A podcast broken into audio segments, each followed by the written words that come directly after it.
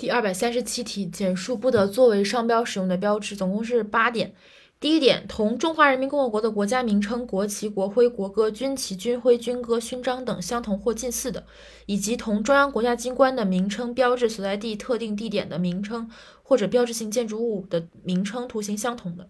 就第一个中国，第二同外国的国家名称、国旗、国徽、军旗等相同或者类近似的，但经该国政府同意的除外。第二是外国，第三是政府间国际组织，同政府间国际组织的名称、旗帜、徽记等相同或者近似的，但经该组织同意或者不易误导公众的除外。第四，与表明实施控制予以保证的官方标志、检验印记相同或者近似的，但经授权的除外。第五，同红十字、红新月的名称标志相同或者近似的。